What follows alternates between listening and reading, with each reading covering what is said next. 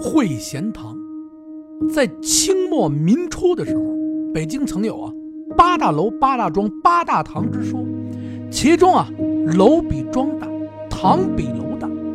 在这八大堂之中，作为八大堂之首的会贤堂，唯独它呀是具备啊餐饮、娱乐功能为一身的。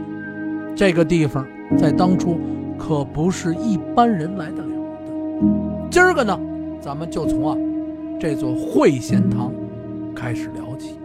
会贤堂呢，它坐落于啊什刹海的前海北院。它原先啊是为啊清光绪年间的礼部侍郎宾如的私宅。在这光绪十六年，有这么一位啊来自山东济南的人士，在此呢开设了会贤堂饭庄。在这会贤堂饭庄啊，开业之初，在他的门口的马头墙之上啊，挂着一块大大的铜牌，上书呢“会贤堂饭庄”几个大字。在这大门的门簪之上，镌刻着呀四个大字：“群贤毕至”。为什么呢？因为会贤堂啊所在的位置，周边呀王府众多，可以说是啊。它是建在了豪宅的中间位置。在清末民初的时候，北京曾有啊八大庄、八大楼、八大堂之说。其中啊，这楼比庄大，堂比楼大。可是呢，作为八大堂之首的会贤堂，它也是唯一八大堂里面具备这餐饮娱乐于一身的场所，也就是啊，吃喝玩乐一条龙。您进来。把您伺候的好好的，贵宾一位，里边请。您拿手牌换鞋，哎，这是洗浴中心呢。玩笑归玩笑，咱们呀言归正传。在辛亥革命之际啊，这里啊曾经是被达官显贵们用来啊举行重要会议的、商议军国大事之处。说起这会贤堂呢，咱们不得不说说他的呀拿手好戏。说起这会贤堂的拿手好戏。咱们还得从啊这会贤堂的地理位置开始说起。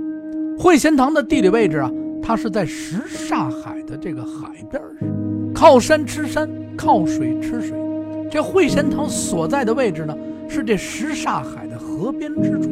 在它的冷盆里边，有一位啊极其鲜美的下脚冷盆，什么菜呢？哎，什锦冰丸，可谓是啊。把这河鲜做到极致，在这北京城里别无二家，您别处啊根本寻得不到。据说呢，会贤堂左右啊共有十亩荷塘，在这十亩荷塘之中啊，种满了河鲜灵。这塘水呢跟北府相连。您这问问了，北府是哪儿啊？老北京人呢管这醇亲王府叫做呀北府。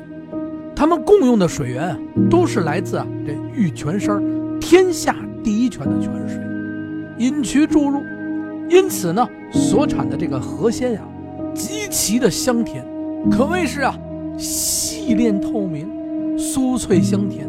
特别是这个鲜莲子，这颗颗呀粒状，这皮儿啊非常的薄，特别特别的清香。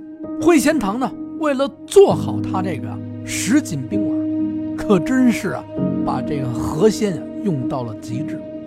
在当时的京城当中啊，聚贤堂、福寿堂、天福堂、汇丰堂、福庆堂、同和堂、庆和堂，还有呢，就是咱们今天的主角会贤堂，并称为啊北京的八大堂。在当时呢，会贤堂啊开设之初，它的后院呢分为啊东西两，有房间呢百余间。在后院之中呢，有花园和一座呀巨大的戏台。在辛亥革命时，摄政王呢曾在这里啊讨论军国大事。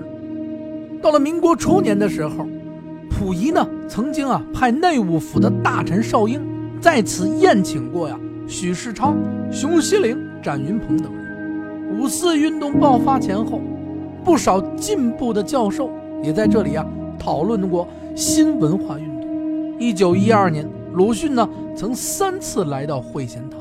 会贤堂这座大宅院呢，前后大小啊，分为七座小的院落。最北边呢，有一座三层的小戏楼。这座小戏楼在一九七六年地震之后呢，改成了两层。戏楼的两边呢，有座呀方方正正的大四合院。院楼的东边有座小四合院，大院的后小门就开在这个小四合院的北边。这座大宅院最南边是一排呀砖木结构的二层楼，红漆大门。前两侧有两座石墩会仙堂在岁月当中几经变革，它曾经成为呢辅仁大学的宿舍，它现在属于呢北京师范大学。感谢您啊收看咱们话说北京，本院落呢不对外开放。